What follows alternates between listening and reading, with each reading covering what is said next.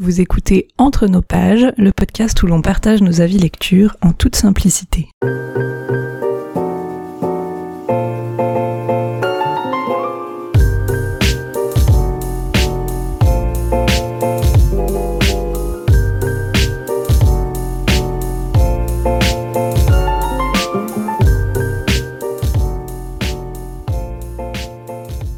Bonjour Charlène On est au 25e épisode de Entre nos pages et puis euh, on va encore introduire un nouveau type d'épisode. Qu'on sait pas si on va maintenir ou pas mais on essaye quelque chose. Euh, cette fois-ci on est parti sur un épisode découverte. Alors on s'est dit qu'on avait envie de, ben, de profiter de ce podcast pour lire aussi un peu des choses qui sortent peut-être de notre zone de confort qui nous, voilà, qui nous font découvrir un peu d'autres types de lectures. Et euh, on trouvait sympa de centrer sur une région ou un pays et puis de choisir différentes autrices qu'on n'avait encore jamais lu, euh, ben pour euh, voilà les lire dans ce cadre-là et puis euh, ensuite en faire un retour ici. Donc comme premier épisode de ce type-là, on a choisi les autrices nordiques. D'ailleurs, si vous participez au bingo, c'est pour ça qu'il y avait une case lire une autrice nordique dans le bingo. Et il est trouvable sur Instagram si vous savez pas de quoi je parle et que vous n'avez pas écouté l'épisode où on l'a introduit. Euh, et donc, euh, on a choisi de, de, chacune deux autrices nordiques. On en a une en commun et une euh, pas en commun, du coup. Et le but, c'est que on lise chacune deux romans sur ces quatre, ces trois pardon, autrices nordiques. Et puis, on va donc vous présenter nos quatre lectures maintenant. L'autrice qu'on a choisie en commun, c'est Anne B. Ragd qui nous vient de Norvège. Euh, c'est une autrice qui a écrit pas mal de romans euh, contemporains, thrillers, euh, des livres aussi pour enfants et ados, qui a été traduite dans plein de langues. Et donc, Charlène, toi, t'as choisi le premier tome de sa saga. Je sais plus comment elle s'appelle cette saga. Je vais te laisser du coup introduire tout ça. Eh bien, je ne sais plus non plus. euh, je crois que c'est la saga Neshoff, un truc comme ça. Et c'est pas du tout écrit sur mon bouquin, donc euh, je ne sais pas. Mais ça s'appelle La Terre des mensonges, qui est euh, donc c'est en euh, je sais même plus six, tomes, je crois, qui sont sortis là. Ça me dit quelque chose, oui. Ouais, ça me, ça me semble pas mal. Et, du coup, euh, c'est une saga très populaire hein, qu'on... Enfin, en tout cas, j'ai l'impression de l'avoir vu passer euh, beaucoup. Ça sort en poche chez 10-18, je crois. Et euh, c'est une histoire de ferme. Alors, déjà, à ce moment-là, j'aurais dû me dire que ça clochait et, peut-être pas me lancer là-dedans. Mais comme c'est un bouquin... bah, vraiment très connu en fait. Je me suis dit que j'allais me lancer dans, dans celui-ci.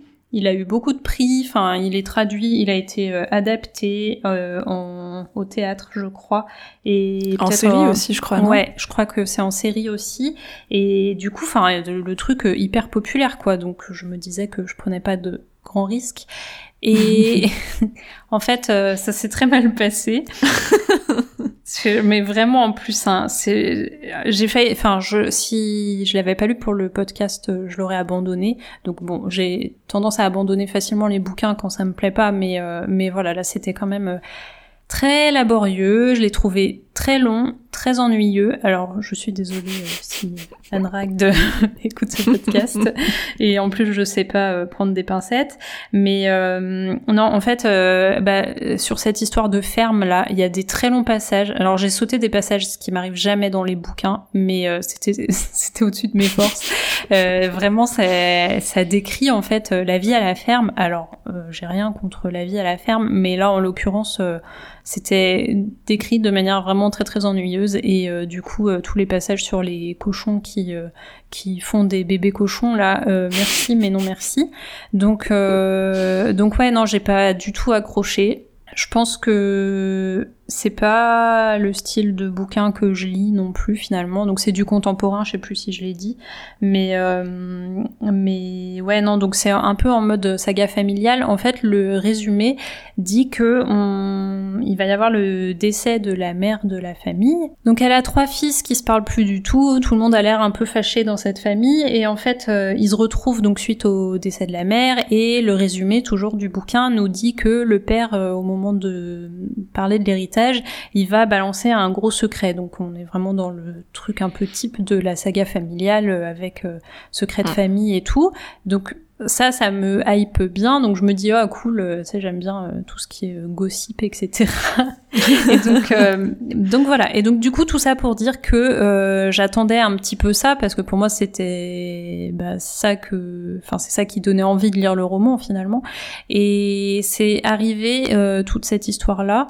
Alors déjà, mais je sais pas si ça spoil ou pas, mais euh, la mère, bah enfin, bon, le résumé dit que la mère meurt, donc en soi, je vais pas spoiler mm. grand chose, mais euh, elle meurt pas dès le début, en fait. C'est, ça met très longtemps à arriver, ça aussi.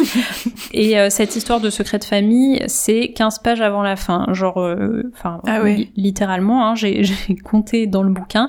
Donc autant te dire que je me suis sentie un petit peu flouée avec cette histoire, et et donc ouais, non, c'est pas j'ai trouvé ça chiant en fait.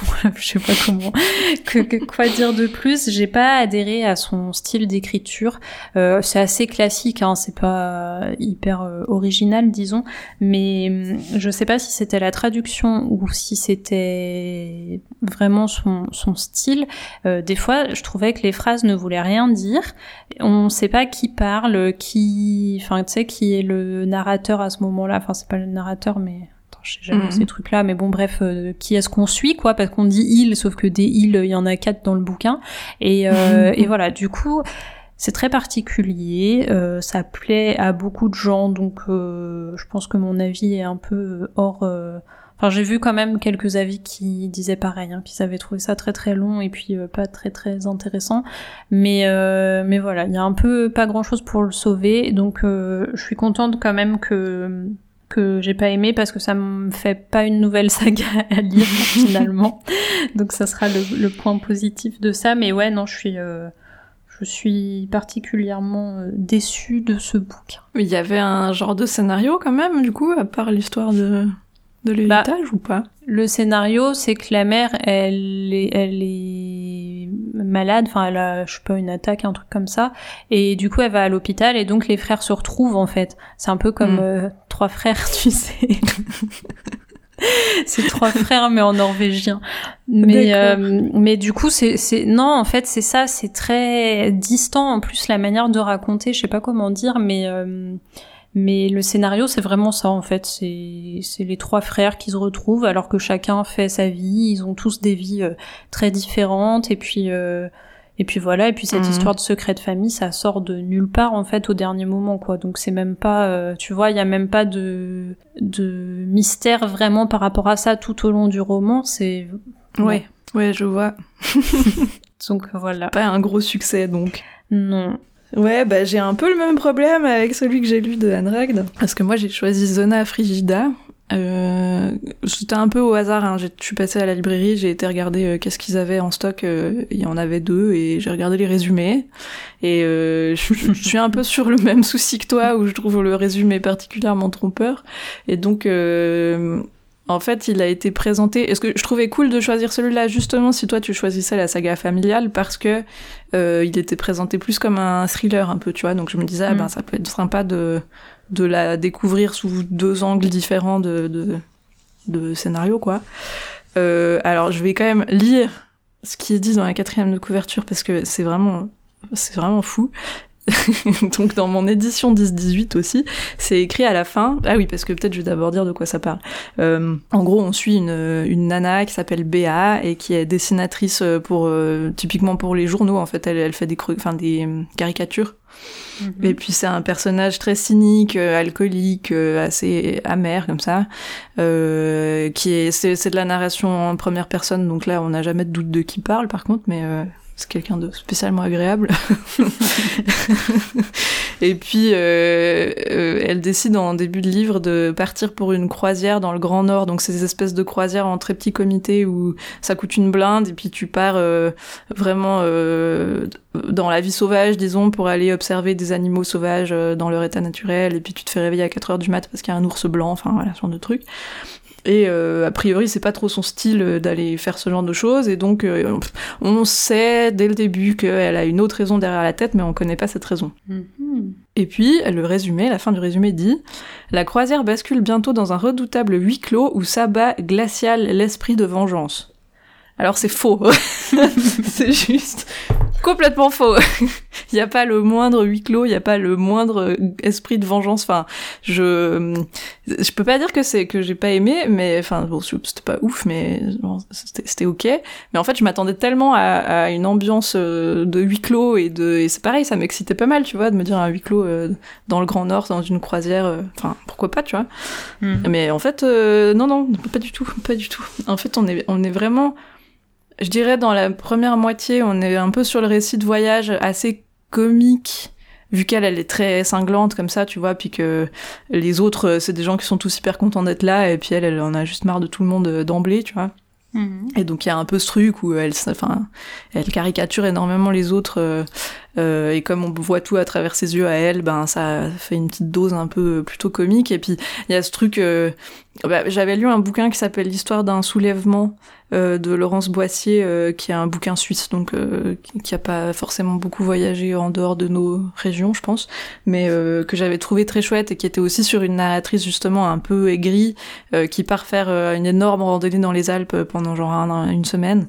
Et puis au début, elle les trouve tous hyper relous, et puis petit à petit, avec l'effort et puis la proximité et machin, elle commence à les trouver moins insupportables. Et là, il y a un peu ce truc-là aussi, tu vois que au début, ils ont tous l'air hyper chiants, et puis en fait, à force, elle va se ramollir un peu à leur contact et tout ça.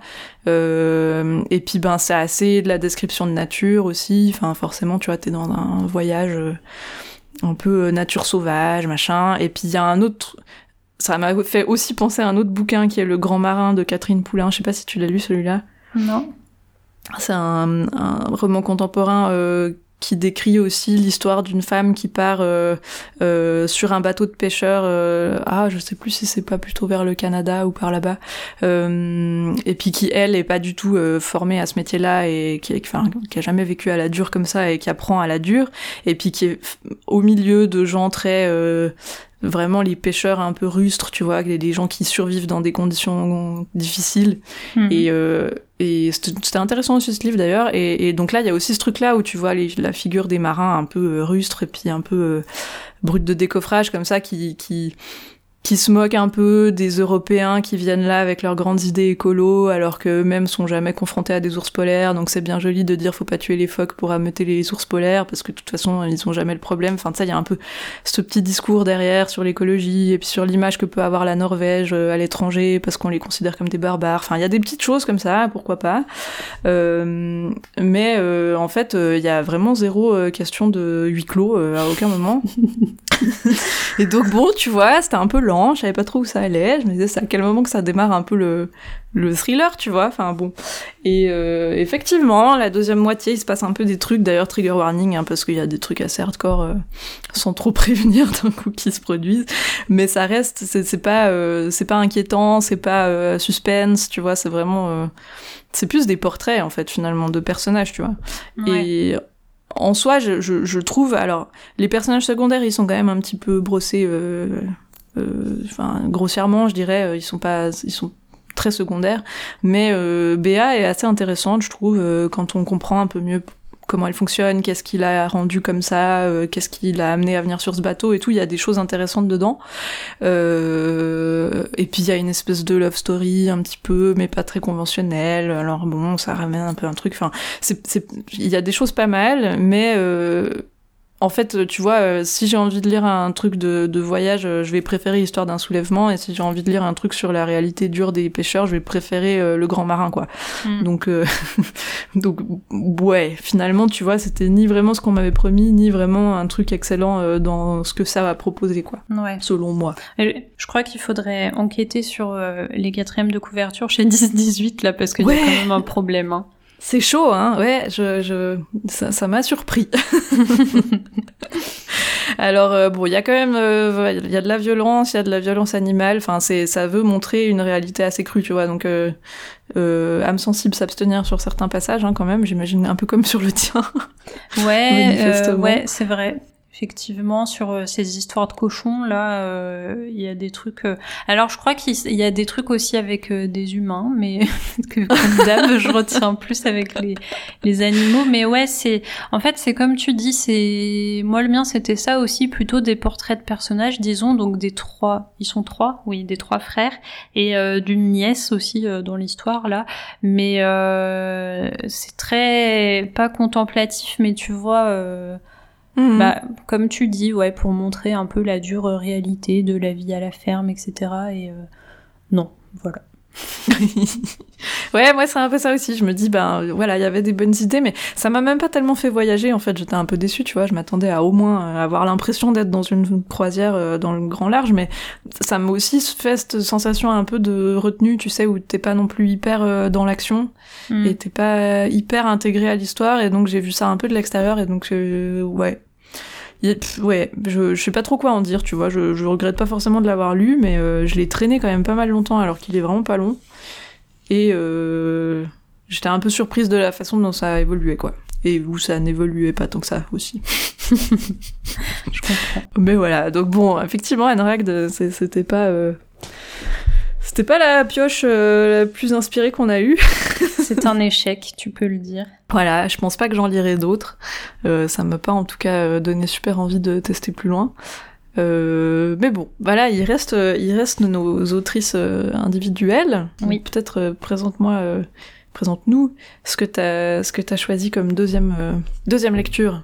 Alors, j'ai choisi une autrice islandaise euh, parce que pour une raison très superficielle, c'est que j'essaye de remplir ma petite carte des auteurs sur Livre Addict et que j'avais ah, encore jamais ça lu. Euh... Oui, c'était ça. J'avais encore jamais lu d'auteur ou d'autrice euh, d'Islande. Donc, j'ai choisi. Euh, je vais pas savoir le prononcer, je préviens d'avance. Donc, c'est Odur Ava Olafsdottir. Je le dis de manière compréhensible, comme ça, si vous voulez chercher sur internet, vous la trouverez. Alors que si je prononçais voilà, c'est ça. Si je prononçais à l'islandaise, euh, bah déjà c'est imprononçable et puis en plus euh, personne ne comprendrait ce que je dis. Donc euh, c'est une autrice qui a écrit pas mal de livres qui ont tous été traduits en France, je crois, et qui ont leur petit succès apparemment.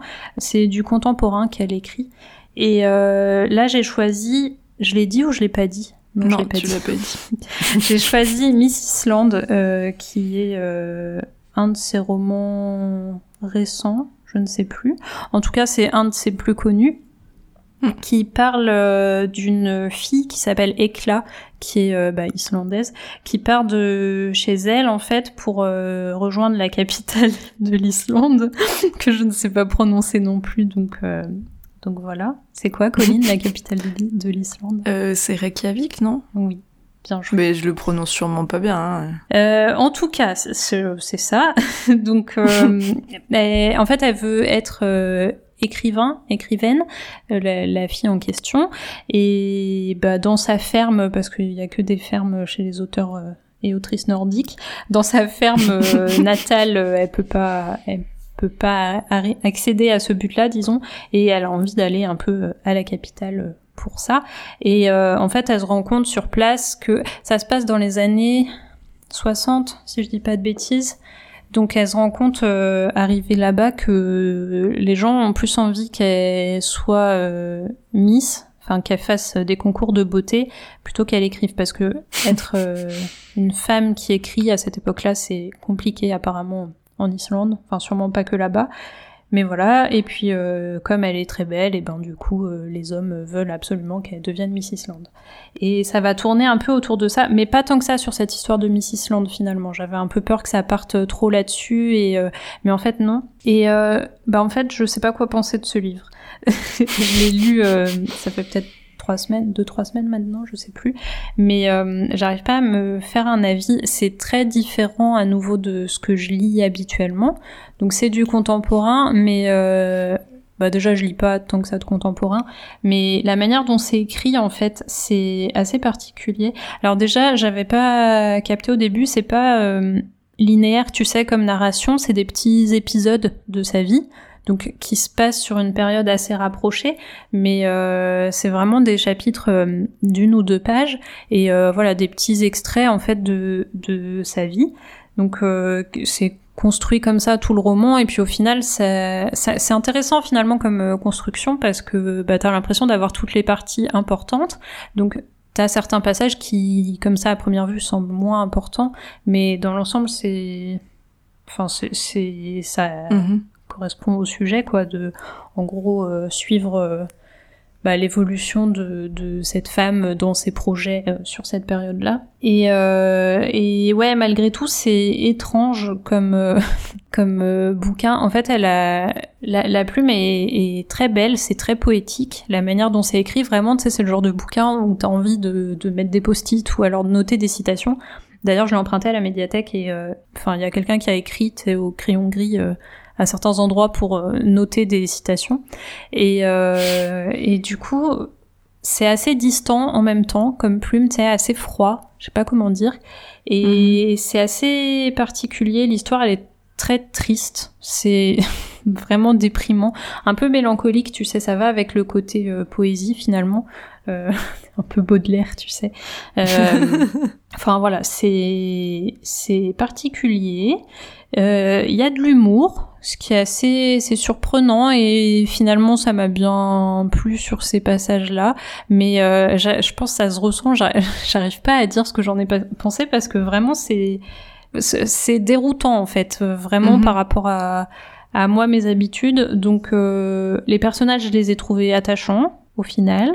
Donc je sais pas. D'un côté j'ai été assez perturbée par euh, par cette construction et par la plume et en même temps j'ai trouvé ça chouette. Elle aborde des sujets euh, qu'on a l'habitude de voir euh, oui et non, mais des sujets de société, disons, donc entre la situation de la femme là et euh, il y a beaucoup de passages aussi sur l'homosexualité et c'est intéressant à lire. Mais voilà, je suis... Ah si, et la fin, elle se termine il y a, pas de fin. Et ça ça me frustre énormément.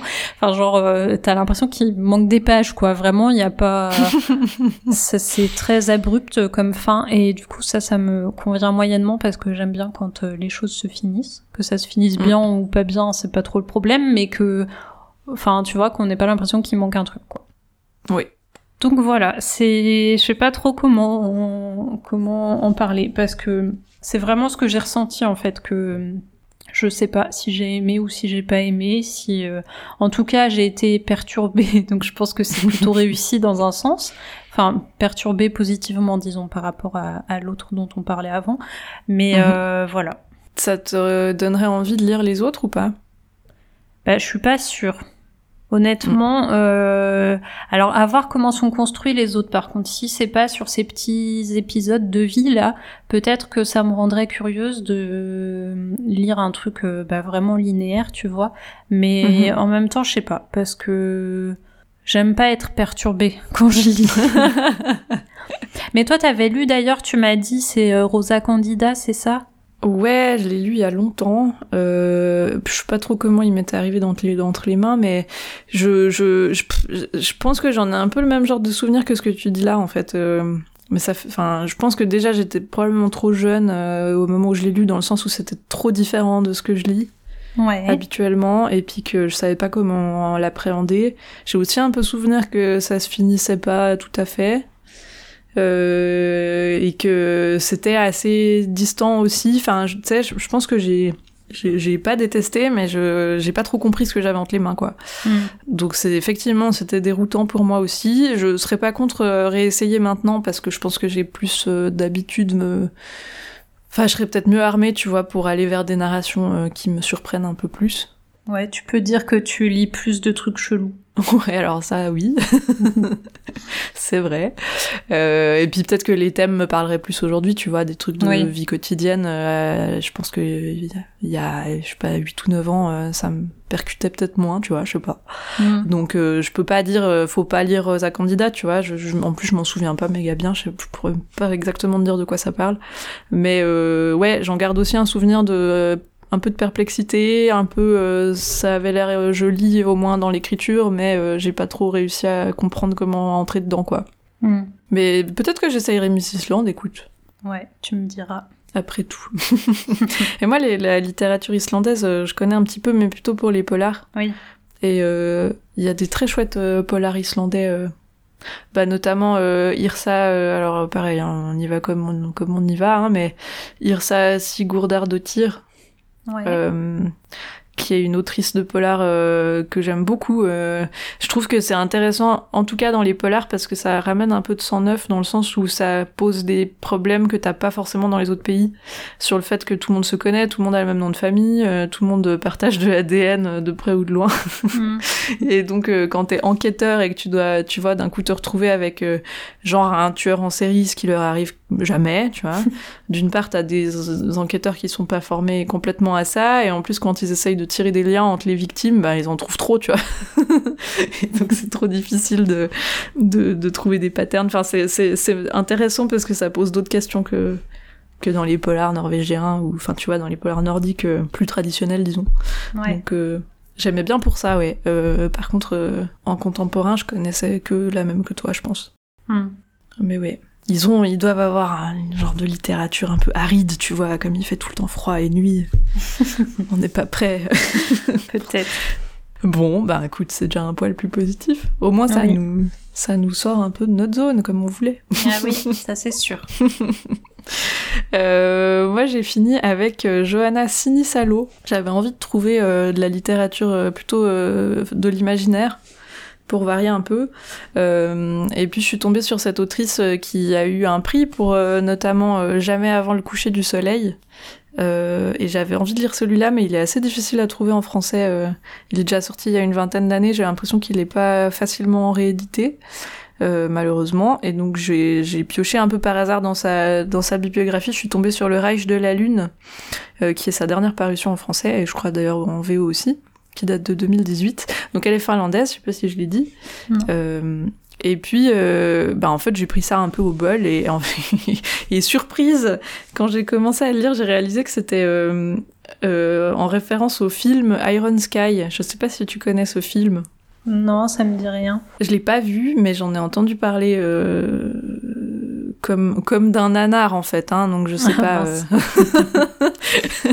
je sais pas si c'en est vraiment un ou pas vu que je l'ai pas vu, mais c'est un film qui part de l'idée de la théorie du complot que les nazis en fin de deuxième guerre mondiale sont partis sur la lune, sur la face cachée de la lune Mhm. se réfugier là-bas et construire leur euh, société dans leur coin jusqu'à ce qu'ils aient de nouveau les armes pour revenir euh, s'emparer de la terre en gros. Et donc c'est c'est volontairement un peu débile. Hein. Et donc tu sais j'ouvre ce truc et je vois ça et je me dis quoi? Mais, mais qu'est-ce qui se passe? Et puis pourquoi c'est un livre et qu'est-ce qui s'est passé? Donc j'ai été voir un peu et elle elle l'explique en postface. En fait elle a- elle était déjà connue en tant qu'autrice. Euh, au moment où l'équipe de tournage a voulu faire un film, euh, ils avaient fait d'ailleurs eux de leur côté déjà des courts métrages qui avaient qui avaient bien marché en Finlande et puis qui avaient été assez plébiscités parce que c'était fait avec les moyens du bord et c'était apparemment assez cool. Et donc ils avaient envie de faire un long métrage, ils l'ont approché pour euh, être la scénariste. Euh, ils ont un peu cherché des idées ensemble de, de, de scénario et tout, et il y a quelqu'un qui a fini par arriver avec cette idée de ce serait rigolo qu'en fait cette théorie du complot soit vraie. Et puis elle a écrit un premier jet, puis après semble-t-il que l'équipe s'est renforcée, il y a eu d'autres scénaristes, ils ont repris plein de fois l'histoire, et puis finalement euh, elle, elle avait, elle s'est retrouvée avec une masse de de bah, de documentation, d'informations, de personnages qui ont été enlevés, remis, enlevés, machin. Et puis euh, euh, elle a eu envie de pouvoir en faire quelque chose de plus complet qu'un scénario de film parce que forcément fallait tailler dedans euh, à fond pour que ça reste euh, euh, cohérent. Et donc je crois qu'elle a décidé de d'être citée pas comme scénariste mais plutôt comme autrice de l'histoire de base du film et puis euh, plus tard, en fait, elle a décidé elle d'en écrire un bouquin un peu plus étoffé. euh, et donc c'est ce livre-là qui est sorti après le film, mais qui reprend euh, globalement les mêmes événements, quoi. Ah oui, ok. Et, et donc c'est assez curieux comme euh, processus créatif déjà, tu vois. C'est clair. Et en fait, euh, j'ai trouvé ça vraiment hyper bien. Alors, euh, je m'y attendais pas forcément, mais euh, j'ai trouvé ça trop cool. En fait, je trouve que ça, ça a le bon ton. Alors, peut-être que le film est trop euh, parodique pour le coup, tu vois. C'est peut-être ça qui l'a fait basculer en nanar, je sais pas, hein, mais Mhm. mais en tout cas, dans le bouquin, je trouve qu'elle arrive très bien à avoir le bon équilibre entre quand même un peu de recherche scientifique, tu vois, pour pas raconter que des conneries, quand même un peu de parodie qui fait que de temps en temps tu t'autorises euh, des trucs un peu gros euh, parce que parce que c'est pas non plus de la hard SF, tu vois. Et puis, euh, en même temps, pas mal de messages un peu écolo, un peu féministes. Enfin, c'est très étonnant comme bouquin. Et euh, donc, le, ben voilà, le concept, c'est ça, c'est que, en fait, toi, tu suis euh, une femme qui s'appelle Renate, qui, a, qui est née sur la Lune, donc qui fait partie des, des descendants des nazis qui sont partis à la fin de la Seconde Guerre mondiale. Donc Hitler n'est pas parti avec eux. Hein. Dans cette théorie-là, Hitler est quand même mort sur Terre, mais les, les, les, survivants sont, sont, allés se réfugier d'abord en Antarctique, je crois, et ensuite, euh, depuis là, ils ont pu décoller pour la ville et construire leur petite base. Et, euh, et donc, il euh, y, y a des générations qui sont nées sur la Lune, qui ont jamais mis les pieds sur Terre et qui, et qui rêvent du moment où ils vont pouvoir reconquérir la Terre, quoi. Et donc, tu sais, ben, déjà, ça parodie un peu bah, les idéaux qu'ils ont eux. C'est hyper drôle parce que ils, ils ont détourner des produits culturels terriens pour en faire des trucs de propagande nazie chez eux, tu vois. Genre, par mhm. exemple, ils ont coupé un petit bout, et ça, ça c'est apparemment aussi dans le film, ils ont coupé un tout petit bout du dictateur de Chaplin, juste une partie où il limite Hitler et que c'est pas trop singé, justement, et mhm. puis euh, ils prétendent que Chaplin, c'est un acteur qui était fan d'Hitler, et puis qui montrait comment c'était bien euh, euh, ses idées et tout, et puis bah, ils présentent ça à leur, à leur descendance sur la Lune pour dire, il y a encore des gens sur Terre qui croient à cette... à, ce, mouvement, machin. Et genre, ils utilisent Heidi. Le, toute l'histoire d'Heidi, ils en font une métaphore du Troisième Reich, et c'est hyper drôle de voir comment ils font des parallèles débiles. Enfin, bon, il y a plein de petits trucs hyper drôles comme ça. Et euh, il y a un moment donné où, en fait, euh, il y a une expédition euh, des terriens pour aller sur la Lune qui découvre la base sur place. Et donc euh, bah, ils se font ils se font tuer hein, par les nazis sauf un justement qui se fait capturer et dont ils il trouvent sur lui un, un, téléphone portable. Et donc ils réalisent qu'ils sont hyper en retard euh, technologiquement par rapport à la Terre et que grâce à ce genre de technologie ils pourraient enfin avoir les moyens de reconquérir la Terre. Et donc ils décident de partir sur Terre récupérer plus de téléphones portables. Attends, euh, ils veulent conquérir la Terre avec des téléphones portables? Bah en fait, euh, eux, ils sont graves à la ramasse euh, au niveau technologique et donc euh, là, d'un coup, ils trouvent un truc qui a une puissance de calcul phénoménale pour eux. Et donc ils se disent, si on peut décortiquer ça et puis comprendre comment ça a été fait, nous, on pourra finir nos armes super puissantes ah et revenir foutre le bazar. Et donc il y a un petit peloton qui est envoyé en, en mission commando sur Terre pour aller récupérer des trucs. Et elle, elle arrive à se glisser dans cette mission-là parce qu'elle a toujours été fan de la Terre, donc cette reine là. Et, euh, et elle décide de profiter de cette mission pour aller sur Terre. Et donc en fait, ce qui est cool, c'est qu'après t'as cette deuxième partie où c'est plus euh, le fonctionnement des terriens, alors bien sûr c'est aux États-Unis hein, qu'elle arrive, euh, donc le fonctionnement des gens aux États-Unis plus ou moins à notre époque, euh, vu par quelqu'un qui a jamais connu notre civilisation, tu vois.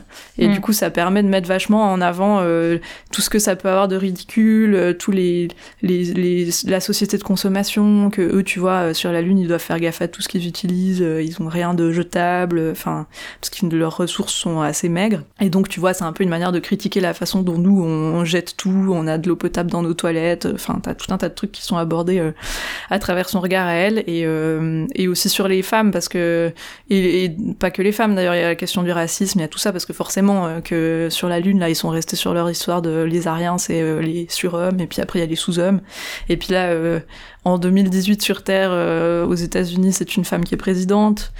Et donc, euh, euh, bah, elle comprend pas qu'une femme ait pu avoir accès à ce genre de poste. Enfin, il y a, voilà, ça, ça, ça, aborde pas mal de choses. Et franchement, je trouve que l'équilibre est extrêmement bien réussi et c'est assez étonnant, justement, parce que le mélange est pas hyper intuitif. mais euh, ça marche vachement bien. Et, et en plus, il y a même des clins d'œil avec le film. Alors, ça m'a aussi fait rire parce que comme c'est sorti bien après le film, ça profite de, de rajouter des petits trucs, genre, euh, parce que c'est un journal intime, donc c'est elle qui parle euh, depuis le futur, si tu veux, je crois qu'elle a écrit ça en 2045 ou 6. Euh, en revenant sur toute sa vie et sur son passage sur Terre et tout ça. Et donc euh, il y a des bouts, tu vois, où elle dit euh, si on faisait un film avec ma vie, ce serait le moment où machin arrive dans la pièce et m'en fait un baiser fougueux. et, tu vois que c'est certainement ce qui se passe dans le film et puis qu'elle, elle profite de de, de rendre le truc un peu plus crédible, tu vois. ouais en rectifiant certains bouts. Euh, et du coup, c'est vraiment très très marrant comme expérience de lecture. Euh, ça me donne évidemment envie de voir le film juste pour faire les parallèles euh, et pour voir à quel point c'est cata. Et d'ailleurs, je crois qu'il y en a eu En tout cas deux, si pas trois, parce qu'il me semble qu'il y en a un troisième qui était censé sortir à peu près maintenant. Et je crois que dans le 2, c'est un truc où en fait il y a des reptiliens et cette fois c'est sous la croûte terrestre. Enfin bon, ça, c'est. Et ça part dans tous les sont, sens. Ils se sont bien amusés. je sais pas si elle est encore à l'écriture des suivants d'ailleurs, mais euh, le, le bouquin est vraiment cool. Donc euh, et, voilà, t'as un peu ce message de fond de, de toute façon l'humain répète tout le temps les mêmes erreurs et genre l'infinie stupidité de l'humain et enfin voilà, c'est un peu la porte ouverte à plein de critiques euh, assez justes finalement. Ah bah, ça a l'air cool. Donc euh, j'ai trouvé ça super cool, ouais, je, je te le recommande. Très bien, je note. Donc c'était ma petite réussite finlandaise de la fin là. Oui, et il en fallait bien une. Ouais, heureusement, sinon l'épisode aurait été un peu triste. C'est vrai.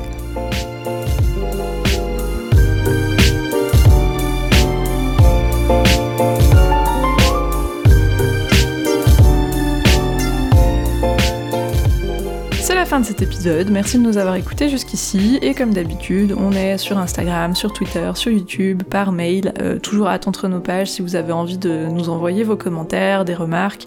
Euh, si vous avez envie de jouer au bingo et que vous n'avez pas Instagram, euh, peut-être on peut vous l'envoyer par mail, je sais pas.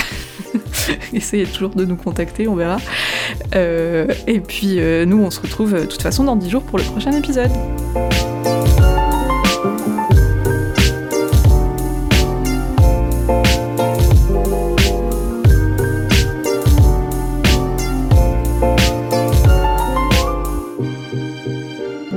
Le décès de la mère de la famille, donc qui est vieille, hein, et euh... pardon, c'est pas drôle. Euh, Du coup, elle a trois fils euh, qui se connaissent, enfin si qui se, oh la vache. Je reprends.